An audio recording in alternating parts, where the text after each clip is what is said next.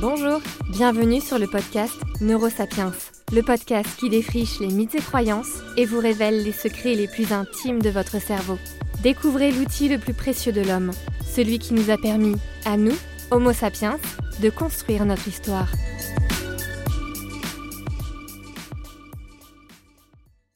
Bonjour à tous, j'espère que tout le monde va bien et que vous passez une bonne journée. Aujourd'hui, nous allons parler d'un sujet très d'actualité, car il y a de plus en plus d'ouvrages qui sortent à son sujet.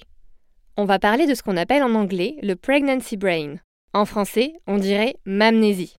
C'est fou quand même la capacité de la langue anglaise à ajouter un côté marketing et stylé au mot. Genre pregnancy brain, t'as presque envie de l'avoir, alors que mamnésie, euh, bon, déjà ça prend trois jours pour retenir le mot. Quand on entend parler de pregnancy brain, on fait surtout référence au déficit de mémoire qu'expérimenteraient les mères durant la grossesse.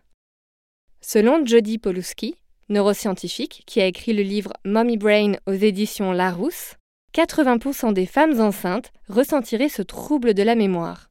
En réalité, un déficit de mémoire n'est pas la seule conséquence de la grossesse sur le cerveau de la femme.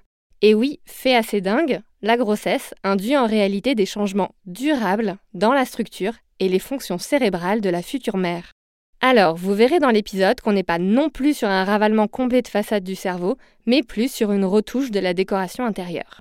Dans cet épisode, nous allons voir quels sont ces changements qui se produisent dans le cerveau de la mère, pourquoi ils se produisent et à cause de quoi.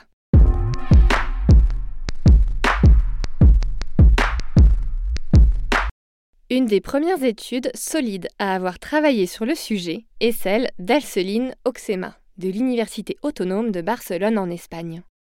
Dans cette étude, elle a mis en évidence que des changements dans la structure du cerveau de la mère sont provoqués durant la grossesse, mais qu'en plus, ils perdurent durant au moins deux ans après la naissance. Ces changements auraient une seule et même fonction préparer la mère à répondre aux besoins des nourrissons, tout simplement. Aussi, la chercheuse a souligné que tous ces changements cérébraux seraient le résultat de l'océan d'hormones dans lequel baigne la femme enceinte, et notamment les oestrogènes et la progestérone. Ces hormones ont des super pouvoirs. Elles sont capables de modifier le nombre et les connexions entre neurones présents dans le cerveau de la mère, et cela a des conséquences sur le comportement de la future maman. Déjà, on va commencer par la conséquence la plus connue du bouleversement hormonal, celle dont on parle principalement quand on entend le terme pregnancy brain, les troubles de la mémoire et de l'attention. Dans l'étude d'Elseline Oxema, dont je vous parlais juste avant, les chercheurs ont fait passer aux participantes des tests cognitifs de mémoire verbale et à court terme, avant et après leur grossesse, et ont observé eh ben, aucun déficit de mémoire. Et oui, c'est un fait assez dingue, mais dans une interview donnée par Jodie Polowski, la fameuse neuroscientifique spécialisée dans le pregnancy brain, elle nous révèle qu'en laboratoire, dans la grande majorité des cas, les chercheurs ne trouvent aucune différence significative entre la mémoire des femmes enceintes et la mémoire des femmes n'ayant pas eu d'enfants. Dans une méta-analyse, c'est-à-dire un regroupement et analyse de plusieurs études, les chercheurs Brown et Shafir nous confessent qu'en fait, il n'existe pas de consensus scientifique à ce sujet-là.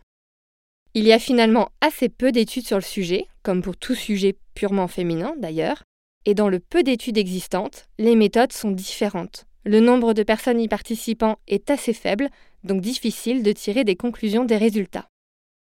En gros, ce que se disent les spécialistes du sujet aujourd'hui, c'est que, bien que beaucoup d'études ne le confirment pas, les preuves issues des témoignages montrent qu'il existe bien des déficits de mémoire de travail par rapport aux femmes non enceintes.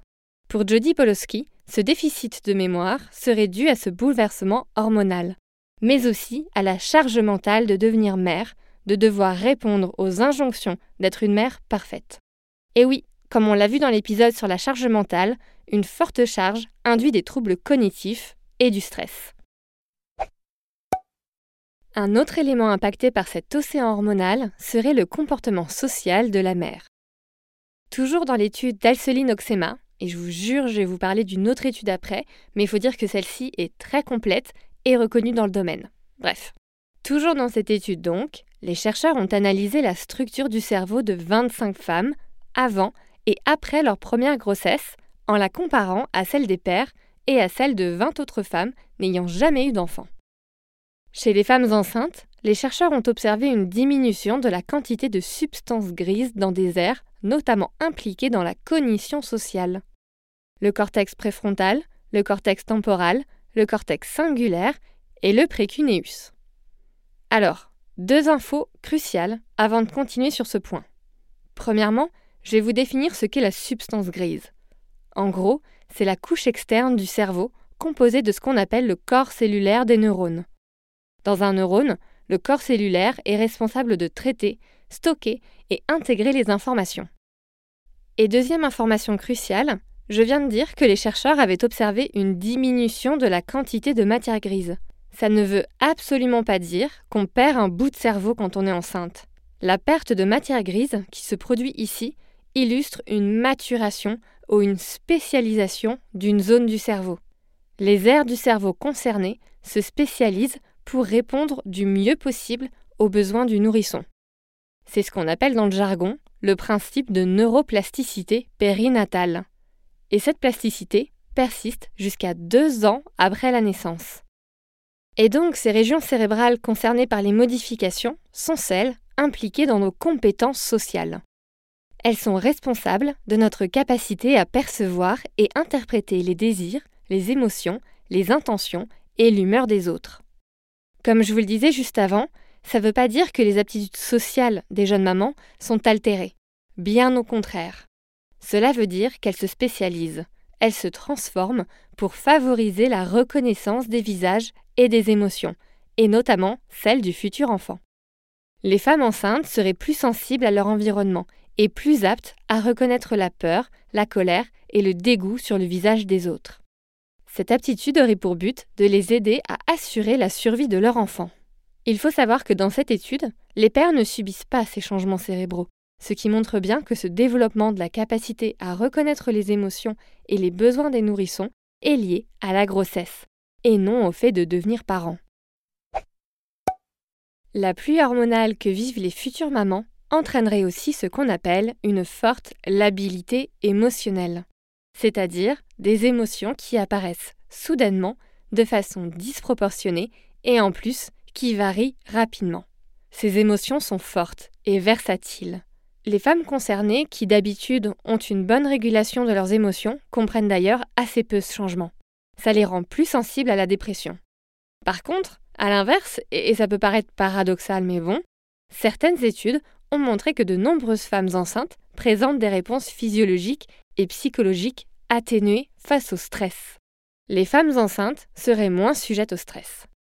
L'hypothèse qu'on fait, c'est que ça permettrait de protéger la mère et le fœtus des effets négatifs du stress.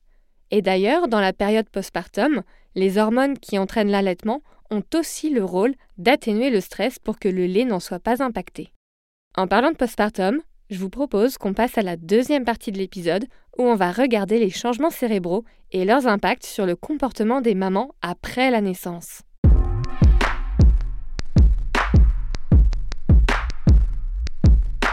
Toute cette plasticité cérébrale, ces changements de structure que je vous partage depuis tout à l'heure, sont encore présents lors de l'accouchement, lors de l'allaitement, mais aussi lors des interactions mère-enfant.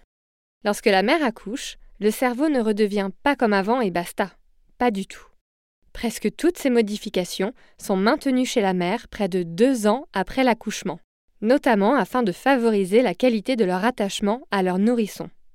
Mais dans une recherche menée par Erika Barba-Müller de l'Université de Leiden aux Pays-Bas, la chercheuse indique que ces changements cérébraux dans le cerveau de la femme ne procurent pas que des avantages, ils confèrent aussi une vulnérabilité au développement de troubles mentaux.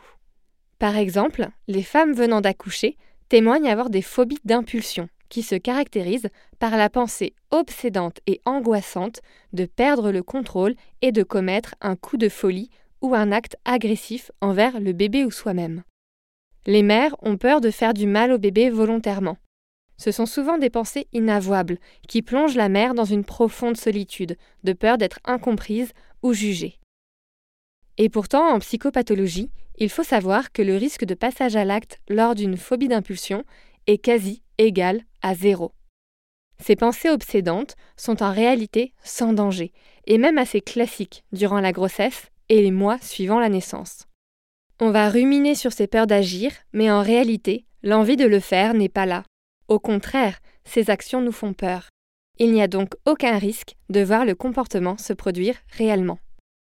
Autre trouble pouvant apparaître suite à la naissance est la classique et bien connue dépression postpartum.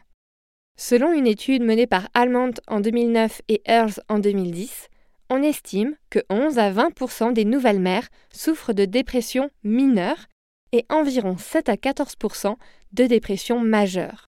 On parle de dépression du postpartum quand les symptômes persistent au-delà de 15 jours avec une grande tristesse, une douleur morale, voire des idées suicidaires. Elle peut même apparaître plusieurs mois après l'accouchement.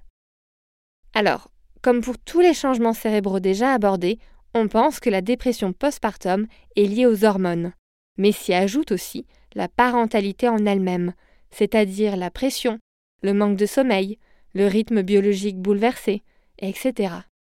Je vous disais avant que le cerveau faisait en sorte de réduire la sensibilité au stress pour favoriser une bonne lactation et moins impacter le bébé.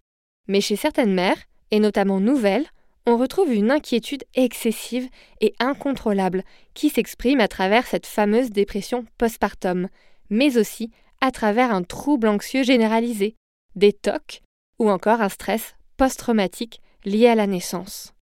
Une étude menée par Heidemarie Laurent et Jennifer Abloh en 2013 a montré que le cerveau des mères atteintes de dépression postpartum ou de forte anxiété réagissait moins aux pleurs de leur bébé, avait une activation plus faible des zones de récompense et de motivation et des zones de régulation émotionnelle.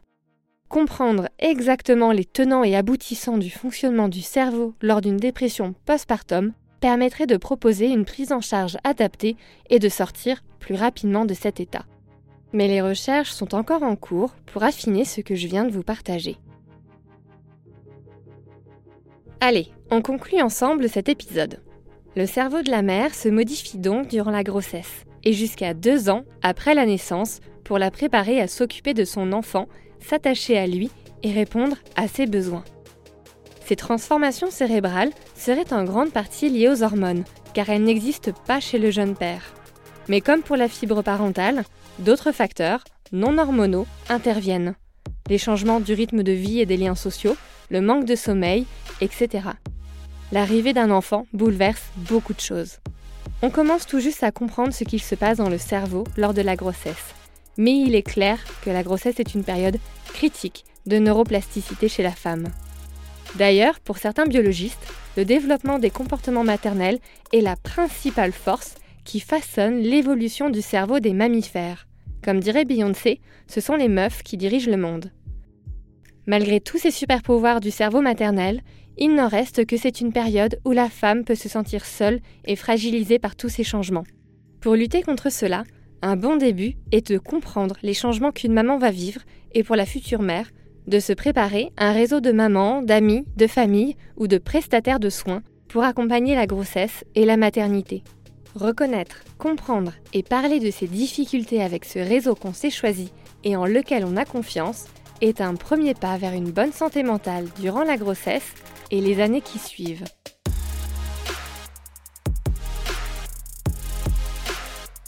Neurosapiens est produit et distribué en collaboration avec l'Acme Productions.